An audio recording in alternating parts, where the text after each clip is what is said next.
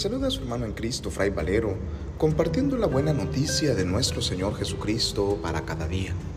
Reflexionamos hoy el Evangelio según San Lucas, capítulo 18, versículos del 1 al 8, correspondiente al domingo vigésimo noveno del tiempo ordinario. En aquel tiempo, para enseñar a sus discípulos la necesidad de orar siempre y sin desfallecer, Jesús les propuso esta parábola.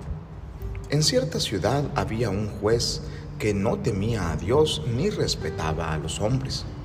Vivía en aquella misma ciudad una viuda que acudía a él con frecuencia para decirle, hazme justicia contra mi adversario. Por mucho tiempo el juez no le hizo caso, pero después se dijo, aunque no temo a Dios ni respeto a los hombres, sin embargo por la insistencia de esta viuda, voy a hacerle justicia para que no me siga molestando. Dicho esto, Jesús comentó, si así pensaba el juez injusto, ¿creen ustedes acaso que Dios no hará justicia a sus elegidos que claman a Él día y noche y que los hará esperar? Yo les digo que les hará justicia sin tardar, pero cuando venga el Hijo del Hombre, ¿creen ustedes que encontrará fe sobre la tierra? Palabra del Señor, gloria a ti Señor Jesús. Muchas veces nosotros sentimos que no sabemos cómo orar. Se nos dice por todas partes que hablemos con Dios, que oremos, que recemos, pero muchas veces no sabemos cómo hacerlo. La oración es como el alimento de nuestra alma. Si nosotros no oramos, lentamente vamos muriendo, va muriendo nuestra fe, va muriendo nuestra espiritualidad, vamos muriendo lentamente, nos vamos apartando de Dios. La oración nos acerca a Dios, nos permite entrar en comunicación con nuestro Padre. Hoy Jesús, viendo esta preocupación en sus discípulos, les invita a orar siempre y sin desanimarse.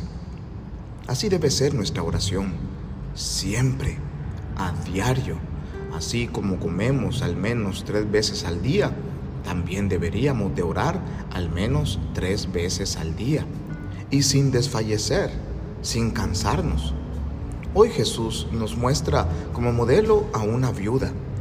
Ella es un modelo de oración, porque esta viuda no tiene a nadie, no tiene esposo, no tiene nadie que le mantenga. Su única confianza está puesta en Dios.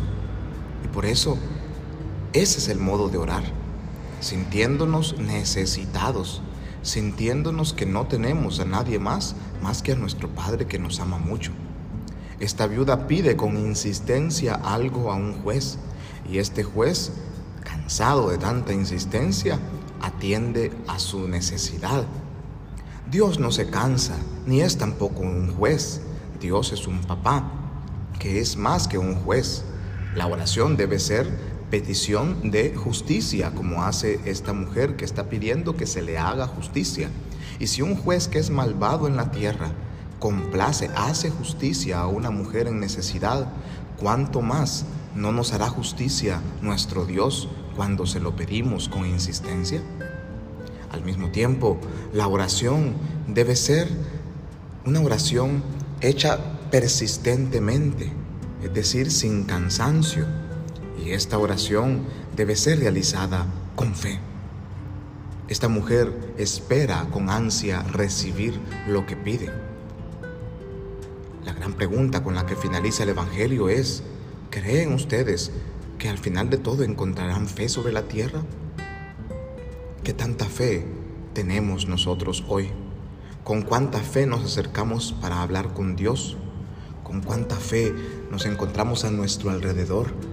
Hoy la gran invitación es a mantener las manos en alto, alabando a nuestro Dios, a orar los unos por los otros, a permanecer con la certeza cierta de que Dios atiende siempre a nuestras necesidades si nosotros hablamos con Él con fe, si le abrimos nuestro corazón y nuestra vida, si nos abandonamos en su presencia. Hermano y hermana, hoy es un buen día para orar, hoy es un buen día para alabar Hoy es un buen día para bendecir. Hoy es un buen día para pedir perdón. Hoy es un buen día para dar gracias. Hoy es un buen día para hablar con Dios y para dejar que Él nos hable también a través de su palabra.